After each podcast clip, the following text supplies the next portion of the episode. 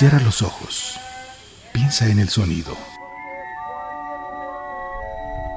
Escucha los recuerdos y recrea el instante. Se trata de un caso evidente y claro que obliga al gobierno a aplicar la ley de expropiación en vigor. Declaración de la selva lacandona.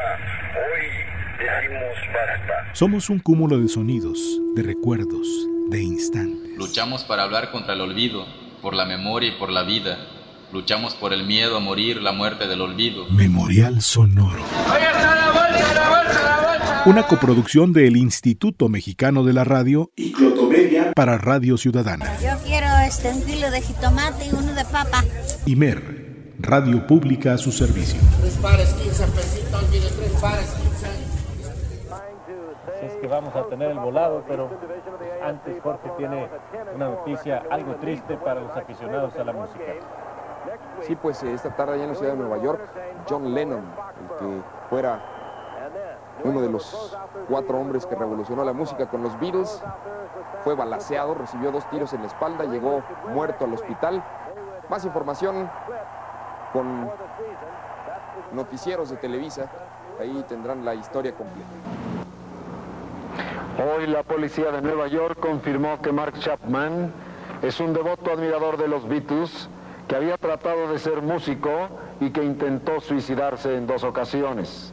Mark David Chapman en 1975 tenía 20 años de edad. Formaba parte de un grupo voluntario que recogía fondos de ayuda a los refugiados de Vietnam. Sus compañeros lo calificaban de un tipo normal.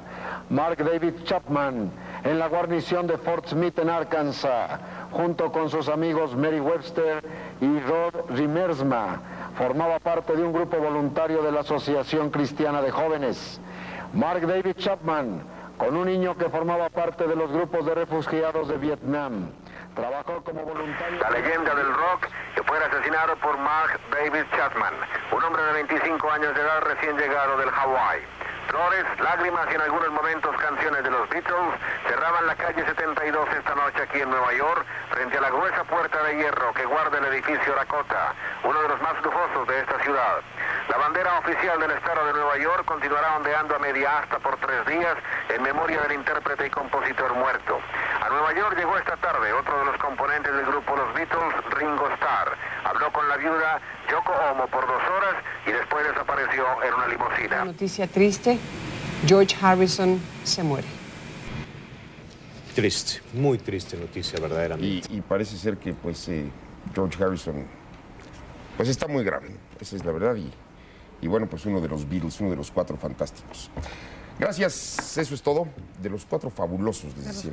Había fallecido George Harrison, por fin perdía la lucha que desde hace tanto tiempo estaba manteniendo contra el cáncer. Hace cuestión de un par de minutos, Paul McCartney era entrevistado por la, la televisión británica y ofrecía unas palabras, hablaba sobre el, pues, el compañero que perdió el día de hoy. Aquí lo Como les veníamos platicando, él ya estaba muy delicado de salud, incluso contaban ya los días en diferentes pues este reportes médicos se decía no le daban más de siete días y ayer ya fue pues víctima del cáncer que padece desde hace mucho tiempo. Él come- este cáncer comenzó en el pulmón y luego se extendió a la garganta y al cerebro. Se había sometido a diferentes terapias, a radiaciones, a todo lo que alguien enfermo de cáncer se somete a esta, a esta terrible enfermedad. Él no logró vencerlo desafortunadamente y a los 58 años de edad pues dejó de existir. Y la verdad es que es un grande de la música, siempre va a estar con nosotros porque Profundamente virus- consternado, Paul McCartney, otro de los miembros del cuarteto de Liverpool, habló sobre la muerte de George, su amigo y compañero de andanzas musicales. Su último pensamiento antes de morir fue, todo lo demás puede esperar, pero la búsqueda de Dios no. Amaos los unos a los otros. John Lennon lo llegó a considerar como el hombre invisible entre dos egomaníacos, refiriéndose a McCartney y a él mismo, a Lennon, por supuesto. Harrison, el Beatle que prefirió ser músico a ser una celebridad, ha muerto, pero su música ya sí. Si desea una copia de este programa, solicítelo en la página de Clotomedia en Facebook. Memorial Sonoro. Una coproducción del Instituto Mexicano de la Radio y Clotomedia para Radio Ciudadana. Yo quiero este, un kilo de jitomate y uno de papa. Imer, Radio Pública a su servicio. Tres pares, 15 pesitos, mire, tres pares,